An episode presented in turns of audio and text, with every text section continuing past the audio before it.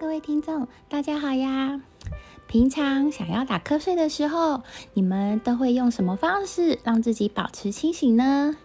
有些人会吃口香糖来提振精神。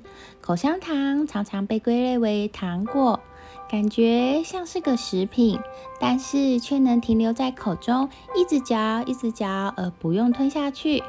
你们是否因此对这个口香糖的组成或是功能曾经有感到一些好奇呢？你们能想象这个口香糖最初的原料竟然是塑胶吗？树木的树哦。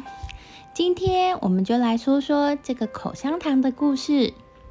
根据国际口香糖协会资料表示，千百年以来，其实世界各地都有人们利用咀嚼树脂。和乳胶以及各种甜草、树叶、谷粒和蜡汁来维持口气清新与洁牙的历史。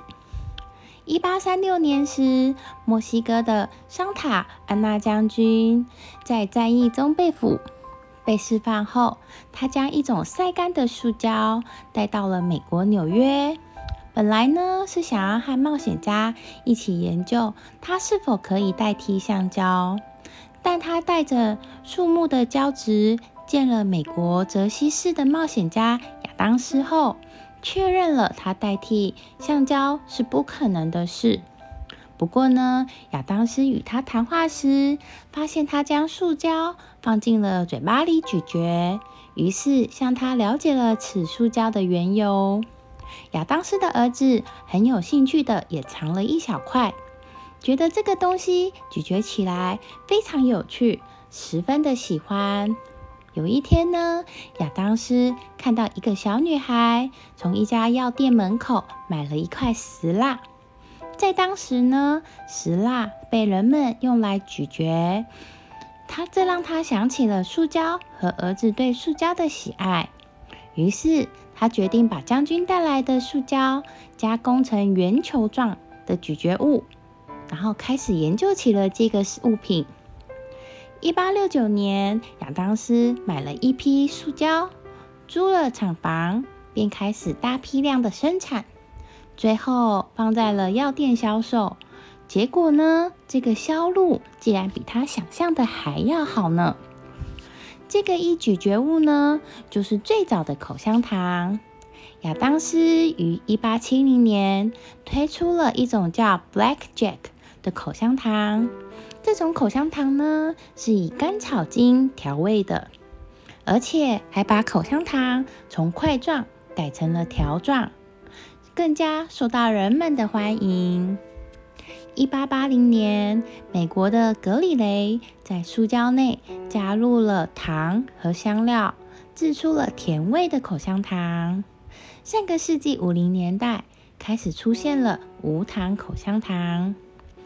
二次世界大战后，人们发现了口香糖合成剂和合成树脂，口香糖产业开始大大的发展了起来。